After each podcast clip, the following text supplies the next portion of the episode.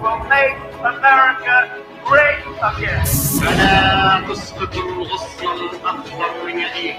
Abajo la dictadura imperial y que vivan los pueblos y la democracia y la igualdad en este planeta. A partir de hoje, nós teremos uma nova integrante do, do Vozes do Mundo, junto com a equipe, e ela vai se apresentar agora, é a Jéssica Schug. Jéssica, dá o teu oi aí para o público. Oi, gente, tudo bem? Eu estou muito feliz de estar participando do projeto. É um projeto que eu já estava acompanhando. E é muito bom integrar, fazer parte com o pessoal, poder dar um ponto de vista mais feminino para todo o programa. Obrigado. Perfeito, muito obrigado, Jéssica. Vai lá, Gabriel Elite, apresenta e dá um alô para a galera. Boa tarde, Fábio. Boa tarde, mesa. Boa tarde, ouvintes. Muito obrigado por mais uma vez receber em sua casa. Fique com a gente. Um boa tarde especial também à nossa nova integrante, né, a Jéssica. Desejar toda a sorte do mundo, que ela que ela, que ela, que ela aproveite, que ela goste, né, da, uh, de fazer parte, né, desse programa que já, que já desde o seu início já, já movimenta tantas pessoas aqui na, uh, na, na, na, nossa região, né, sempre com o objetivo, né, que o, que o professor Fábio sempre fala desde o primeiro dia que, que esse programa foi ao ar aqui pela Rádio Com, que é trazer, né, uh, os assuntos, né, relevantes da, do, nosso, do nosso campo para a vida cotidiana de uma forma acessível e palatável para que você, né, para que você, né, ouvinte, possa entender, né, de uma forma prática como isso afeta o seu dia a dia. Beleza, Gabriel. Caio Souza. Boa tarde, professor. Boa tarde, mesa. Boa tarde, ouvintes que nos acompanham aí da casa de vocês. É um prazer estar aqui mais uma vez nessa tarde de quarta-feira para trazer para vocês as notícias mais relevantes do tabuleiro internacional. Então fiquem ligados que, que logo, logo a gente vai estar comentando elas aí. Valeu, Matheus Santos. Boa tarde a você, ouvinte que está nos acompanhando de casa. Primeiramente, desejar um feliz Dia das Mulheres a todo mundo que está nos acompanhando, a você que está em casa, a você que está no trabalho. E é isso aí, continue com a gente na 104.5 FM. Valeu, Matheus. Jonathan Feijó. Boa tarde à mesa. É, primeiramente, acho que trazer as boas-vindas para a Jéssica, que é uma peça que vai trazer com certeza mais pluralidade para a nossa, nossa mesa, para o nosso projeto. É, uma boa tarde aí, quente a todos os pelotenses aí, a galera que está na região nos escutando. Beleza, Jean Krieger. Salve, salve, galera. Tudo de bom aí para vocês. Um feliz Dia da Mulher e que a gente possa ter menos feminicídio e mais mulheres em cargos de poder. Beleza. E assim está conformada a barca, a equipe que vai comentar hoje aqui no Vozes do Mundo. Temos aqui na audiência James Stoll, Semaj Liates, que diz salve, salve Rússia, que viva Nicarágua pela nova ordem. Vamos falar então sobre Rússia já de início. Entre os dias 28 de fevereiro e 1 de março, aconteceu na Rússia o, o encontro de Valdai, o encontro do Clube Valdai. O que, que é o Clube Valdai? É um arranjo russo que representa como se fosse o Davos, ou Davos, aquela conferência do, no mundo ocidental que visa tratar de temas econômicos, tem uma semelhante na Rússia, que se chama Clube Valdai, que foi fundado em 2004, mas que fez uma reunião muito importante agora, dia 28 de fevereiro a 1 de março. Foi chamada de a 12 Conferência para o Oriente Médio o que denota uma presença cada vez maior da Rússia no Oriente Médio e a intenção de aprofundar essas relações. No Clube Valdai estiveram presentes representantes da Síria, do Egito, da, do Irã, da Arábia Saudita e de uma série de estados, de alguns estados do Golfo, de uma série de estados ali do Oriente Médio. Oriente Médio, que é uma terminologia que está deixando de ser usada. Por quê? Porque o Oriente Médio foi uma criação dos colonialistas ocidentais para designar aquela terra que eles tomaram do Império Turco-Otomano, quando o Império Turco-Otomano se desfez no pós-Segunda Guerra Mundial, no pós-Primeira Guerra Mundial, desculpa, pós-Primeira Guerra Mundial, com a dissolução do, do Império Turco-Otomano, o que foi chamado de Oriente Médio foi uma porção de, de território onde hoje estão Líbano, Síria, Iraque, Jordânia, Arábia Saudita, os Emirados Árabes Unidos, o, o Irã, toda aquela região que foi chamada de Oriente Médio. Hoje tem, por causa dessa submissão ao Ocidente pelos mandatos né, e tutelas que foram estabelecidas nesse território, causando uma série de problemas e uma série de conflitos que até hoje imperam na região. Mas há uma corrente hoje em dia que pretende chamar o Oriente Médio de Ásia Ocidental. Por que a Ásia Ocidental? Para extinguir aquela nomenclatura anterior de Oriente Médio, que tem uma base colonialista, para reforçar, para reforçar uma autonomia do Oriente Médio, principalmente uma ligação do Oriente Médio com o resto da Ásia.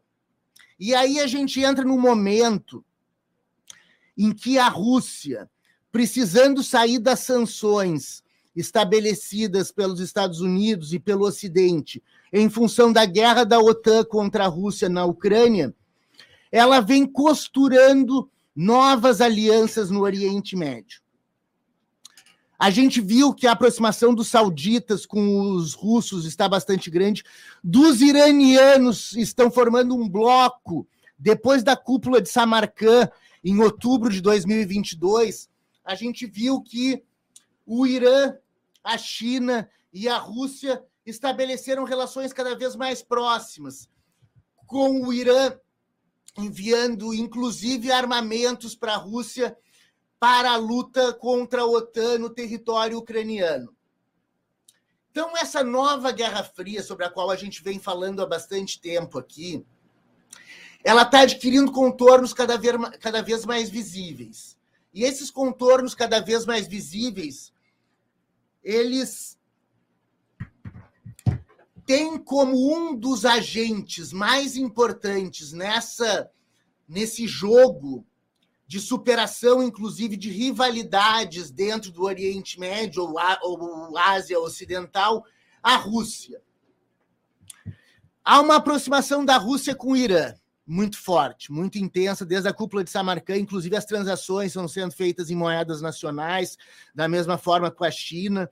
Então a gente vê ali uma ação do, da, da Rússia junto com o Irã no Oriente Médio.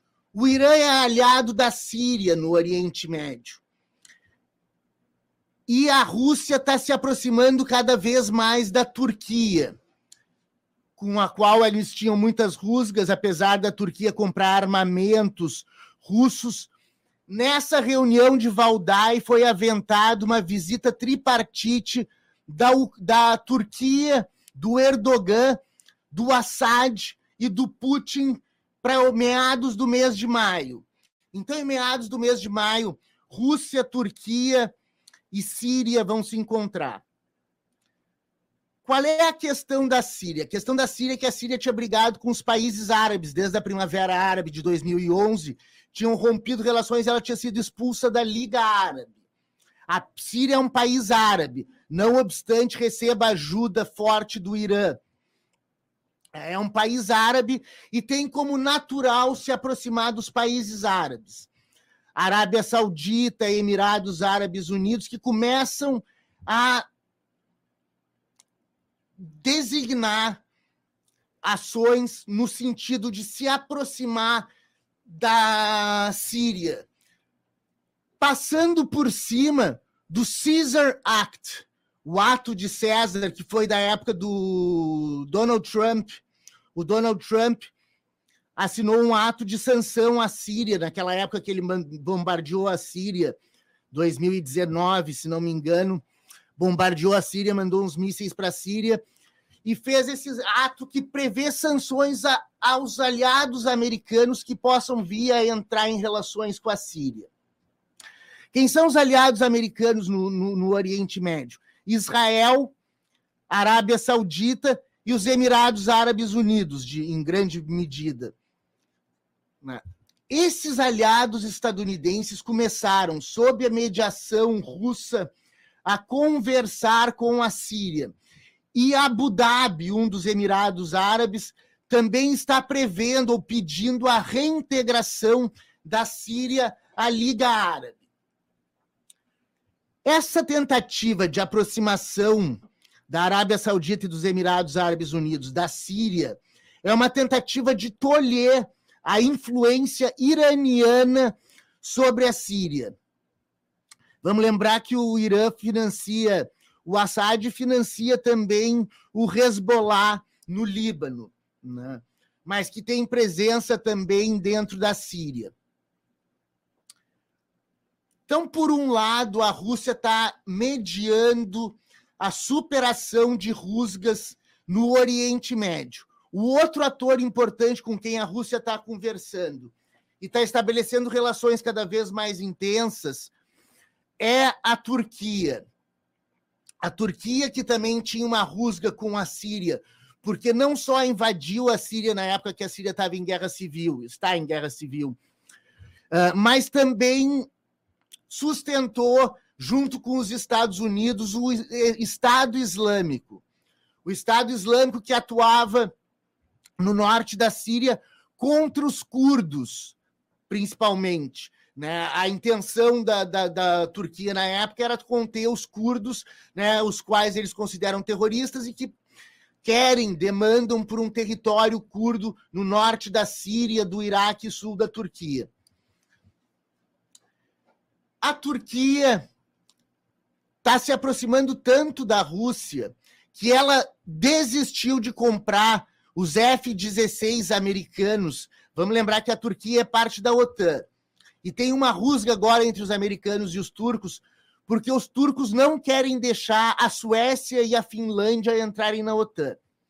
Qual é a questão da Finlândia entrar na OTAN? Porque é fronteira com a Rússia também. Mas desde a guerra da Ucrânia, Finlândia e Suécia pediram para entrar na OTAN. Quem se opôs foi a Turquia muito provavelmente por uma influência russa em não deixar que a OTAN chegue na sua fronteira imediata, como seria o caso da, da, da, da Finlândia, se a Finlândia entrasse na OTAN. O encontro de Valdai, então, previu uma série de meios de cooperação internacional para incentivar ou dar apoio, aporte de recursos para o Oriente Médio. Lembrando que a questão palestina também está em jogo. É claro que o jogo é muito complexo. É tão complexo que o, os israelenses também tiveram representação no acordo, no, no encontro de Valdai, do Clube Valdai. Então, é a Rússia tentando ultrapassar as sanções que lhe foram impostas articulando uma nova geografia de relações no Oriente Médio para debelar a influência estadunidense nessa região. O que eles propõem é um acordo de segurança compreensivo para a região da Ásia Ocidental ou Oriente Médio nos próximos anos. Né? Por exemplo, a Rússia e a Síria tem intensas relações, tão intensas que no meados desse mês o Putin, o Erdogan e o Assad vão se encontrar para conversar. O Erdogan, que tem essa, essa, esse jogo duplo entre OTAN e Rússia, pode ser que não continue no governo, porque em maio tem eleições para a presidência da Turquia a Turquia, que tem como presidente o Tayyip Erdogan, né, que é considerado um ditador, mas que tem essa aproximação com a Rússia, e a Rússia vai redesenhando a sua inserção internacional no, no Oriente Médio. Como eu falei, os Estados Árabes, como a Arábia Saudita e os Emirados, estão tentando se aproximar da Síria para tolher a influência do Irã sobre a Síria. Mas tem um ponto importante: Israel está se opondo a essas, a essas articulações e, e bombardeou um aeroporto em Alepo, na Síria. Bombardeou um aeroporto em Alepo, na Síria, e destruiu o aeroporto que servia como base para a entrada da ajuda humanitária. Vamos lembrar que Turquia e Síria tiveram um terremoto há três semanas atrás, com 50 mil mortos na Turquia e que destruiu a infraestrutura desses dois países. Então, esse é o gancho que os países árabes, da Liga Árabe, estão usando para se sobrepor às sanções americanas à Síria e iniciar uma nova forma de interação com a volta da Síria para a Liga Árabe. Isso é prospectivo, ainda não está no horizonte, mas começa a se desenhar um caminho nesse sentido. O Irã, por outro lado, continua apoiando a resistência palestina. A resistência palestina da Jihad Palestina, que é um grupo, e o Lions Den também, que são dois grupos de resistência uh, dentro, do, dentro da, da, da, da Cisjordânia ocupada e que estão reagindo a essas invasões de Israel. Israel também ontem invadiu Jenin e matou uh, seis pessoas em Jenin. Então, esse é a, o desenho que a gente tem no Oriente Médio, com uma Rússia cada vez mais se colocando como ator importante na região para superar os acordos de segurança que tem os Estados Unidos na região e superar essa influência estadunidense na região como forma de se ver livre dos, dos das sanções que lhe foram impostas pela guerra na Ucrânia. Alguém tinha alguma coisa mais sobre o Oriente Médio aí? Ah, eu sim. Vai lá, Gabriel. Sim, era era não, não sobre não sobre Síria especificamente, mas o professor tinha falado do, do Líbano. Sim. Sim. Um, o que eu tenho para falar sobre o Líbano é que o Líbano uh, agora voltou a ter né, direito de votação nas, nas Nações Unidas. É, de acordo com uma, uma, uma frase do, é, que eu estou com uma matéria em inglês aqui, enfim, do, de acordo com uh, o ministro né, uh, das Relações Exteriores do Líbano, ontem, 7 de março, Beirute né, voltou a ter seus é, direitos de votação na ONU. No, no caso, né, uh, pagando uma multa, eu acho, de, de 1,8 milhões de dólares para a ONU entre 2022 e 2023. O secretário-geral da, da, da, ONU, Antônio Guterres, disse né, que de, é, colocou o Líbano numa lista de países que não podiam votar na, em, resolu em, resoluções da ONU em, ah, em, janeiro, na qual fazia parte né, o Líbano, junto com Dominica, Guiné Equatorial, Gabão, Sudão do Sul e Venezuela. Mas, ainda que, que o Líbano tenha voltado né, a ganhar o seu direito de, de voto, uh, o governo libanês ainda tem que revelar quanto, uh, quanto que quanto da conta que, que pagou, na verdade. Né? Uhum. Beleza. Uh, então, o, a Rússia está tá criando uma nova forma de interagir no Oriente Médio, uma nova multipolaridade no mundo contemporâneo. Né? Então, esse é o grande fator. E o Brasil, por exemplo, o que, que o Brasil deve fazer nessa situação? Ampliar no máximo as suas relações internacionais, uma política externa aberta que consiga jogar com essas tensões que ocorrem no mundo contemporaneamente. A proposta do Lula de fazer uma mediação do, do, da paz na Ucrânia né, é uma das formas de agir nesse mundo que está se tornando cada vez mais multipolar. E no mundo multipolar é interessante abrir o leque das relações. Por isso que, por exemplo, os países árabes, é extraordinariamente importante que o Brasil mantenha relações boas com os países árabes e não faça como fez durante o governo Bolsonaro, de defender uma política pró-Israel sem nenhum, sem nada em troca, né? E, e, causando a depreciação da sua relação com os demais países árabes. Então, esse era o desenho da geopolítica mundial nesse primeiro momento. Uh, Caio, que pauta tu tens aí?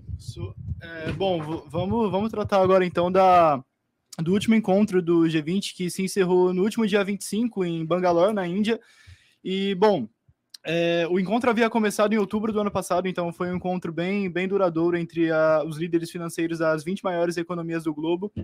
E nesse encontro, uh, o G20 tratou de atualizar, é, é, é, proferir uma nova é, rodada de sanções contra, contra a Rússia em razão da, da invasão à Ucrânia, o que provocou divergências internas entre o grupo, bem, a, além das próprias negociações em matéria uh, financeira e, e econômica do, do, do grupo no, no, no, documento oficial, na nota oficial divulgada pelo grupo após a reunião, é, disse: o uso, de, o uso ou ameaça do uso de armas nucleares é inadmissível.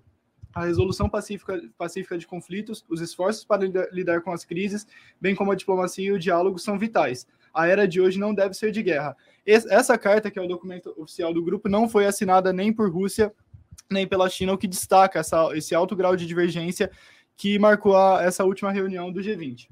E de acordo com, com o grupo do G20, uh, desde a última reunião que, que eles tinham estabelecido, os horizontes para a economia global é, melhoraram sutilmente. Ainda em, em, sua, em sua nota oficial, em seu documento oficial, o grupo diz: no entanto, o crescimento global continua lento e os riscos negativos para as perspectivas persistem, incluindo inflação elevada, ressurgimento da pandemia e condições de financiamento mais apertadas. Além disso, outro tópico da discussão, outro tópico de discussão tratado pelo grupo foi a questão da emergência climática, sobre a qual o grupo tratou de reiterar o seu comprometimento, o seu compromisso fiel é, com os acordos de proteção ambiental e climática firmados com as Nações Unidas e também é, reiterar o seu compromisso com o próprio Acordo de Paris, que lembremos o, o Trump havia excluído os Estados Unidos uhum. é, ao final de seu mandato, no início de seu mandato, perdão. E é, numa, numa parte do trecho que aborda essa questão climática, o grupo afirma: recordamos e reafirmamos o compromisso assumido, assumidos pelos, assumido pelos países desenvolvidos com a meta de mobilizar 100 bilhões de, de dólares para financiamento climático até o ano de 2025 para atender às necessidades dos países em, em desenvolvimento. É, e, paralelamente a, a, a, essas negociações no, em matéria climática, ecológica e as, as e na matéria fundamental do grupo, que é a matéria econômica e financeira, é, foi convocada uma reunião emergencial pelo grupo dos ministros das Relações Exteriores. E nessa reunião, o chanceler russo, o Sergei Lavrov, ele tratou de proferir acusações contra o Ocidente de estar praticando chantagem e ameaça com a, é, sobre as outras delega delegações presentes no encontro. E, e que e também afirmou que ele contava com a, o apoio chinês para a posição russa no esforço de guerra contra a Ucrânia. E a, a, a margem dessa reunião emergencial uh, que ocorreu em Delhi, o Anthony Blinken, secretário de Estado uhum. norte-americano, ele tratou de conversar brevemente com, com Lavrov, e nessa conversa o Anthony Blinken ele reafirmou a posição dos Estados Unidos de não recuar é, na defesa da, da Ucrânia contra essa contra a invasão russa e também é, é, advertiu a, a Rússia, é, é, advertiu em caráter de urgência a Rússia que ela reconsiderasse a sua decisão de abandonar o, o último pacto, é, que a gente inclusive discutiu o semana retrasada aqui, o último pacto que, que eles tinham com os Estados Unidos para a contenção do, do, da proliferação de arsenal nuclear, que era o New START, e também é, advertiu que a Rússia reconsiderasse a, a, a prisão do Paul Elan, do Paul, Paul Elan, que é um americano, um americano preso na Rússia é, sob acusação de espionagem. Uh, e bom, essa desde a deflagra deflagração da, da guerra em, em, em, fevereiro do ano passado tinha sido a, foi a primeira vez que, o, que os dois líderes se encontraram e uh, no, no, no, ainda no, no, documento final da, emitido pelo G20, na, no, no excerto do, do, documento em que se condenava a invasão, uh, da, a invasão da Rússia à Ucrânia, o Lavrov, depois de, ter, de realizar também uma breve reunião com a, a delegação chinesa, ele emitiu o, o é, e, depois, tendo conversado também com o Ministério das Relações Exteriores russos, russo, ele emitiu uma declaração dizendo que uma rejeição unânime foi expressada de tentativas de interferir no, nos assuntos internacionais, os assuntos internos de outros países e de impor é, abord, é, aproxima, é, abordagens unilaterais por meio da chantagem e das ameaças e também de, da, dos países do Ocidente se oporem no, ao que a Rússia, Rússia chamou de democratização das relações internacionais. Perfeito.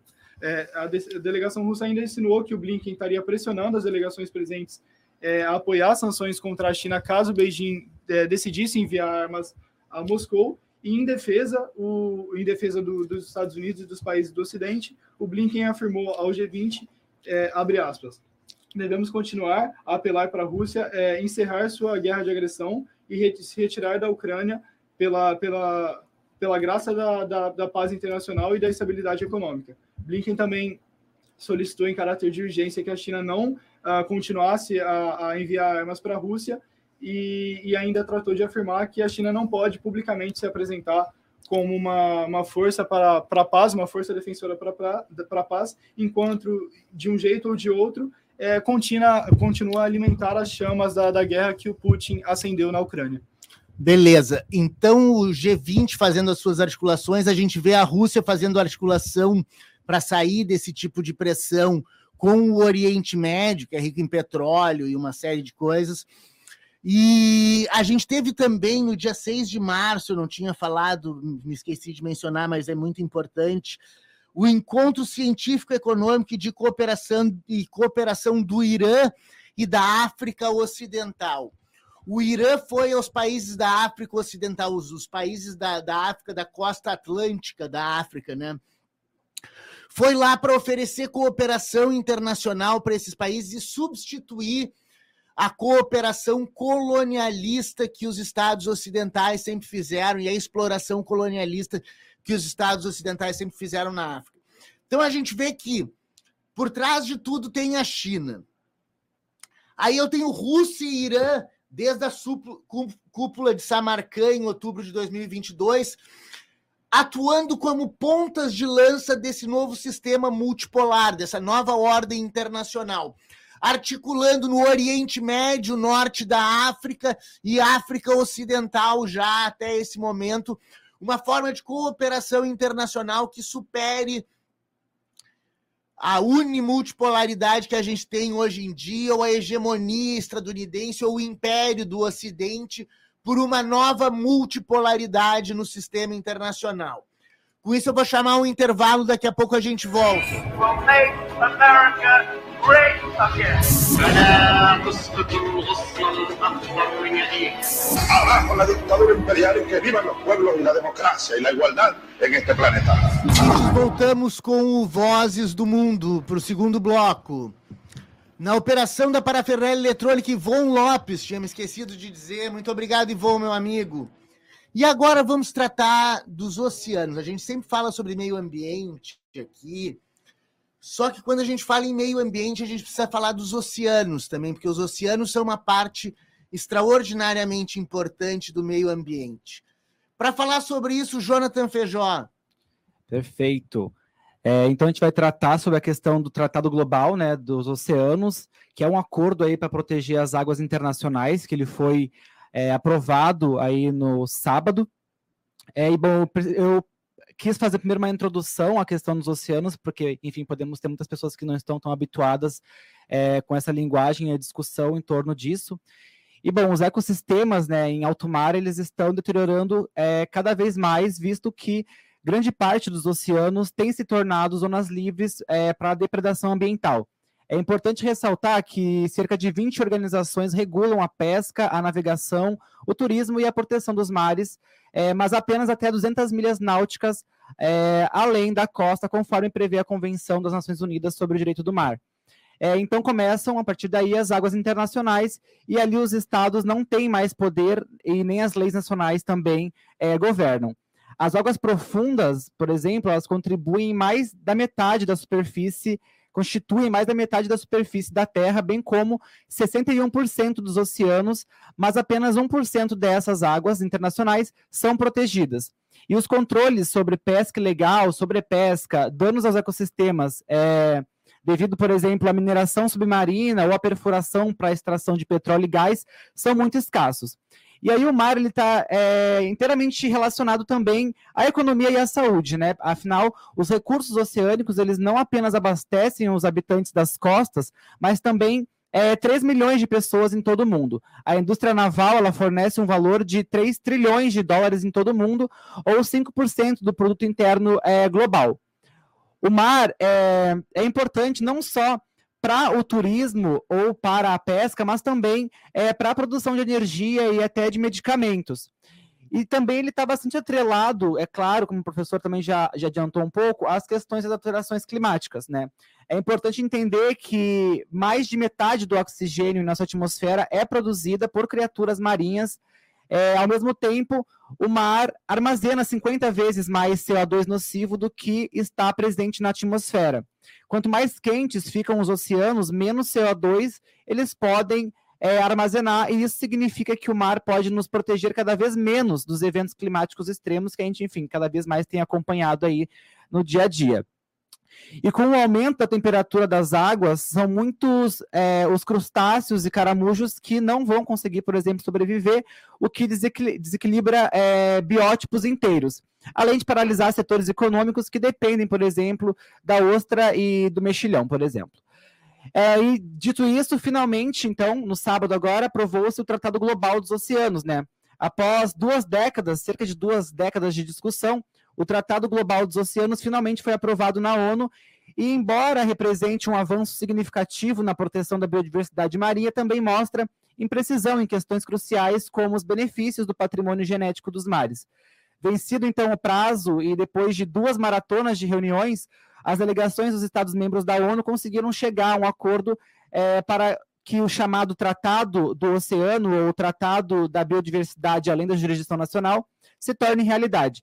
O Tratado Global dos Oceanos é uma espécie de constituição para os mares, um novo acordo no âmbito da Convenção das Nações Unidas sobre o Direito do Mar, que visa proteger e regular o uso das áreas localizadas fora das jurisdições nacionais, que representam aí mais de 60%, como eu já tinha adiantado. É, aí eu trouxe algum, algumas visões sobre essa questão de alguns especialistas, e o Carlos Garcia Soto, que é um pesquisador do Instituto Espanhol de Oceanografia e também é ex-coordenador da World Ocean Report das Nações Unidas, ele destaca que se trata de um acordo histórico, pois permitirá áreas a serem lançadas em águas internacionais e assim proteger a biodiversidade marinha, cumprindo aí a meta da proteção de 30% do oceano até 2030. E ele também traz uma questão é, de desenvolvimento também, que ele traz na fala dele, é, sobre como os países em desenvolvimento também podem se utilizar é, desse novo acordo para também é, ter toda a transferência de tecnologia que está ali dentro das questões da Agenda 2030. O Guilherme Ortunho Crespo, por sua vez, que é diretor do grupo de especialistas em alto mar da Comissão Mundial de Áreas Protegidas da União Internacional para a conservação da natureza, ele é mais cauteloso ao avaliar esse acordo e ele ressalta que, apesar de estar longe do, do tratado que muitos membros da comunidade científica, da sociedade civil, é, gostariam que a biodiversidade do planeta merecesse, o novo texto dá um passo na direção certa no que diz respeito à conservação e uso é, da natureza em mais, é, nada mais, nada menos que 46% da superfície terrestre. E aí, então, a expectativa agora é, a celeridade né, na tradução aí do texto para os seis idiomas oficiais das Nações Unidas, para que assim ele é, possa haver então a ratificação por parte dos estados é, e a implementação nas legislações nacionais para que ele, enfim, possa entrar em vigor. E aí eu achei importante trazer a questão de como a importância das organizações né, internacionais, sociedade civil e da própria sociedade civil para o avanço do, do tratado também, é, Afinal, é, organizações como o Greenpeace e mais de 5 milhões de ativistas pelo mundo inteiro, aí, entre outras organizações, é, não mediram esforço de atuação junto aos organismos da ONU e a cobrança aos governos nacionais também ali na pressão para que votasse pela aprovação do tratado, no intuito de garantir a proteção da vida no nosso planeta é, e a todos que atuam na área, em especial as meninas e mulheres, que também são, é, pela minha é, experiência, grande maioria atuando na defesa do meio ambiente. Eu deixo meu muito obrigado é, e para as mulheres em especial, um feliz Dia da Mulher. Beleza, valeu, Jonathan, muito obrigado. Vamos passar agora ao Matheus, que tem um, um tópico sobre Reino Unido e Brasil. É isso aí. A gente vai continuar com esse assunto de meio ambiente. A gente vai falar agora sobre essa aproximação de diálogo do Reino Unido com o Brasil. Na última segunda-feira, dia 6, a gente teve uma ligação é, do presidente Lula ao rei Charles III, falou sobre a vontade de aprofundar essas discussões sobre os países relacionados a questões climáticas e a proteção do meio ambiente. É, continuando nesse, nessa aproximação de Reino Unido e Brasil, a gente teve também é, a visita do Helder Barbalho, que é o governador do estado do Pará, é, ao rei Charles III, que foi convidado, né? Ele foi convidado a participar a estar em Londres, a recepção da Ação Global a Apoio sobre a Biodiversidade no dia 17 de fevereiro. O governador do estado do Pará esteve em reunião com a ministra do Meio Ambiente é, do Reino Unido, Therese Coffey, para tratar sobre questões relacionadas à biodiversidade, é, tendo em vista que a Amazônia é a região que ocupa a maior biodiversidade do planeta, é, buscando possíveis soluções para soluções sustentáveis para manter a floresta viva, além da apresentação de ações de inovação, bioeconomia e tecnologia. O evento chamado de Ação pela Natureza mobilizava o setor privado e aconteceu na Lancaster House. Foi apresentado também o Plano Estadual de Bioeconomia lançado na COP27 é, e a construção do Parque de Bioeconomia e Inovação do Pará, é, um dos representantes do Brasil é, na COP27, que é de extrema relevância para o desenvolvimento dos estudos e os impactos é, significativos na melhoria de vida da, de micro e pequenas empresas, cooperativas, de povos indígenas, de todas as in iniciativas ligadas à bioeconomia. O Helder Barbalho também é o atual presidente do consórcio dos governadores da Amazônia, que tem o intuito de incentivar é, esses incentivos fiscais estrangeiros para a preservação da Amazônia. Seguiu-se também a discussão é, da realização da COP30, Conferência do Clima das Nações Unidas, a ocorrer é, em 2025, a qual foi lançada a candidatura do Brasil, propriamente da capital paraense Belém, para abrigar o evento. Isso reitera a vontade da participação ativa do Brasil dentro dessas políticas afirmativas que, que buscam é, proteger a Amazônia, a conservação de seu bioma, é, combatendo as mudanças climáticas, já que se traz esse interesse de trazer discussão para dentro da Amazônia, propriamente dita, né? Que vem sofrendo com desmatamentos, garimpos ilegais. Recentemente a gente teve a questão dos garimpos na terra Yanomami e, e trazer essa, essa discussão para o Brasil em si, para a Amazônia. Claro, os agentes, principalmente os indígenas, que são agentes da proteção do meio ambiente, por excelência, eles têm que ser ouvidos, né? A gente tem que ter a oitiva daqueles que são afetados pela, pela, pela perda da biodiversidade, pelas ações criminosas dentro da floresta amazônica, como o garimpo ilegal. Então, sem ouvir essas populações, sem ter essas populações na construção normativa, no âmbito da realização das políticas de proteção ambiental, nós não vamos ter uma proteção do meio ambiente efetiva e o planeta vai para o saco, como a gente já falou aqui várias vezes. Bom, agora vamos para outro tópico. O Jean Krieger vai falar. Boa tarde, pessoal.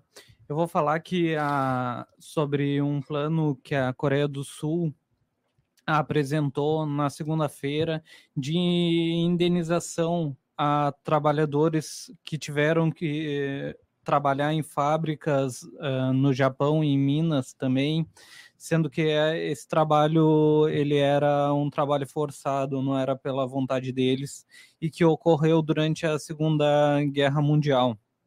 Esse era um caso que gerava muito atrito entre os dois países só e muitas dessas pessoas que trabalharam ou familiares estão se negando a receber essa indenização porque eles entendem quem, que quem deveria pagar essa indenização seria as empresas do Japão envolvidas nesse trabalho uh, forçado, trabalho uh, análogo à escravidão, e não uh, um fundo público sul-coreano. Cerca de 150 mil foram os trabalhadores que acabaram indo para essas fábricas e para essas minas, sendo que na Segunda uh, Guerra Mundial quem dominava aquela península era o Japão. Uma outra questão que aí, uh, pegando essa notícia e que uh, cabe a gente ressaltar, principalmente uh, no dia de hoje, também é a questão uh, das mulheres que foram as mulheres chinesas e também da península da Coreia que foram escravizadas sexualmente durante a Segunda Guerra Mundial pelos soldados japoneses. Isso é uma questão que ainda está em voga, elas cobram que o governo do Japão ele se se compadeça com a situação dessas mulheres E é da gente pensar, porque ah, os homens sofrem numa guerra, mas as mulheres sofrem muito mais por toda a questão dessa, do contexto de violência sexual. E aí vai uma, uma dica de, uh, de duas mídias para entender um pouco do contexto da, da violência dos soldados japoneses com as sul-coreanas. Tem um livro Herdeiras do Mar, da editora Paralela, e também um quadrinho do Pipoca Nankin uh, Grama, que fala toda essa situação, e aí o pessoal pode entender mais um pouquinho. Beleza. Vamos nos encaminhando então para o final do programa. Eu vou passar para uma rodada aqui de, de, de adeus, alguma outra outro tópico que queiram acrescentar. Jéssica, nossa presença feminina a partir de agora, hoje não falasse muito porque chegasse hoje aqui para entrar no projeto, mas a partir da semana que vem já dando as notícias e fazendo comentários no Vozes do Mundo. Obrigado, Jéssica. Vai lá. Muito obrigada. Semana que vem já podem esperar meus comentários e eu tenho muito a falar. E muito obrigada, né, por estar aqui. Valeu, Jéssica. Gabriel, ele. Bom, eu ainda tinha, eu ainda tinha outro tópico para falar. Fala, fala. Só que, eu, só que eu acho que eu vou acabar me estendendo, então eu vou uh, precisar deixar uh, essa notícia para a semana que vem. Uma relação entre o ex-primeiro-ministro italiano uh, Silvio Berlusconi. Pode falar, com pode a... falar. Ah, então tá, então tá certo. Ainda temos um tempinho. Sim, é que é que uma fala do desse primeiro-ministro italiano não acabou não, não colando bem. O, Ber, o Silvio Berlusconi ele acabou criticando né, o, Volodymyr Zelensky, é, dizendo que, que, ele, que ele poderia ter um, é, evitado a invasão da Rússia se ele não tivesse atacado as duas repúblicas autônomas de Donbass. E acrescentou também que, que ele julgou uh, como sendo muito negativo o comportamento desse senhor. Só que esse comentário acabou repercutindo mal, porque é, delegações de, de, nove países, né, uh, sendo eles, rapidinho, Polônia, Estônia, Lituânia, Irlanda, República Tcheca, Portugal, Suécia, Luxemburgo e Bélgica, todos é, repudiaram essa declaração e, e mais ainda, alguns algumas das, da, alguns dos, do, dos legisladores disseram que ameaçaram boicotar o encontro que aconteceria em Nápoles caso Berlusconi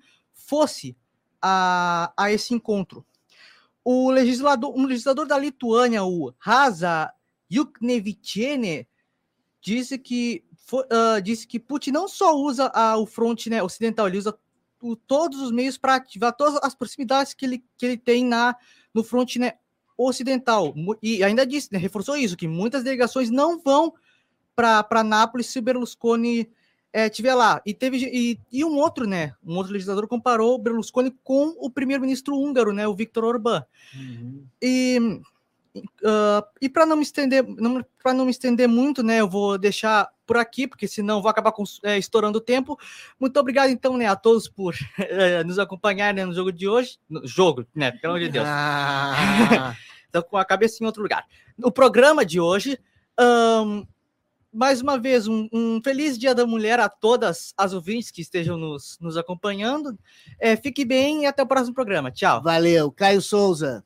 É, tinha sobrado mais uma pautinha aqui, posso comentar Dale, rapidinho? Fala. Então, vamos voltar rapidamente aqui para as Ilhas Britânicas e vamos falar de uma, de uma pauta sobre o Reino Unido. Bom, ontem o Rishi Sunak, o primeiro-ministro britânico, ele apresentou, ele atualizou a, a legislação de imigração é, do Reino Unido é, na qual, sob a nova lei, é, proíbe-se que os, os, imigrantes ilegais vindos do, do, do Canal da Mancha é, cheguem ao, ao, ao, Reino Unido, às Ilhas Britânicas, e lá permaneçam ou solicitem é, asilo lá.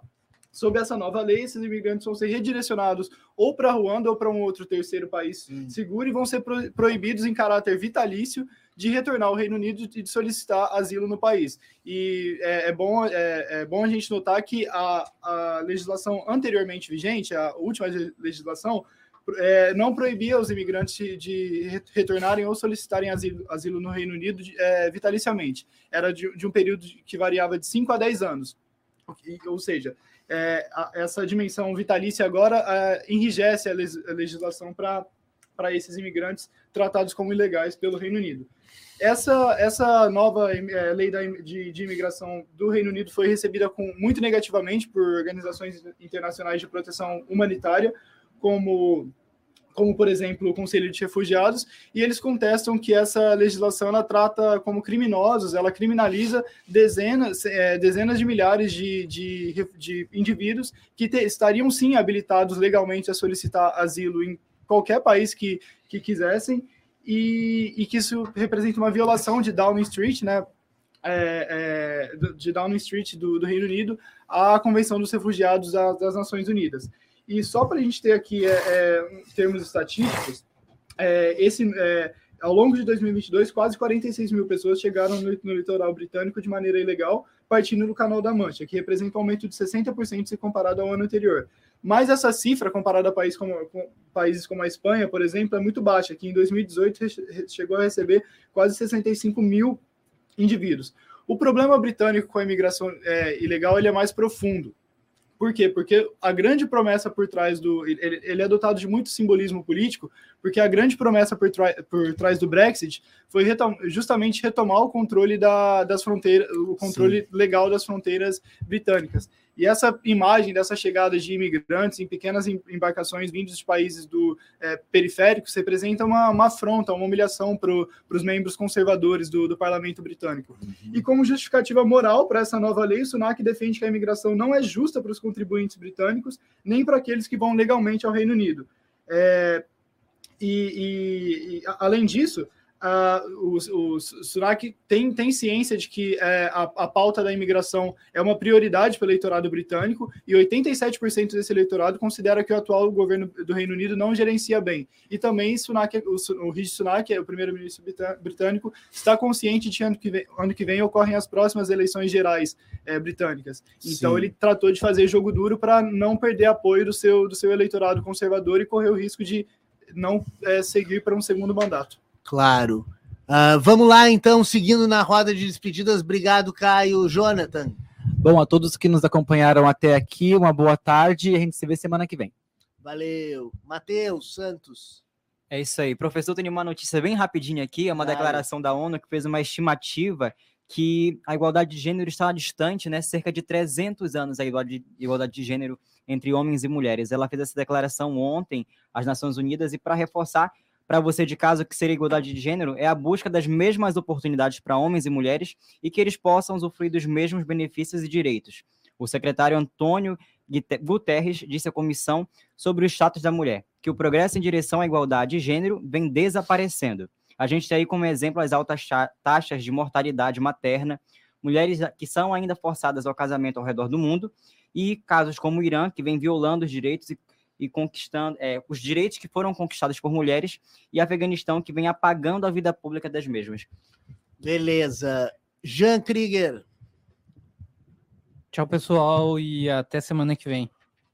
Bom, com isso nos despedimos nesse dia 8 de março, Dia Internacional da Mulher, que é um dia de luta, não é só um dia de rememoração ou festa, é um dia de luta, como todos os dias são de luta para essas mulheres que tem até hoje uma defasagem salarial em relação aos homens, não ocupam as melhores posições, uh, e uma série de, de reveses que as mulheres sentem historicamente em função de uma sociedade patriarcal e machista.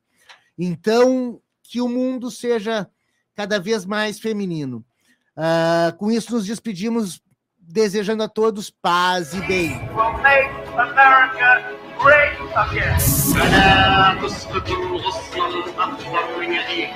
Abajo la dictadura imperial y que vivan los pueblos y la democracia y la igualdad en este planeta.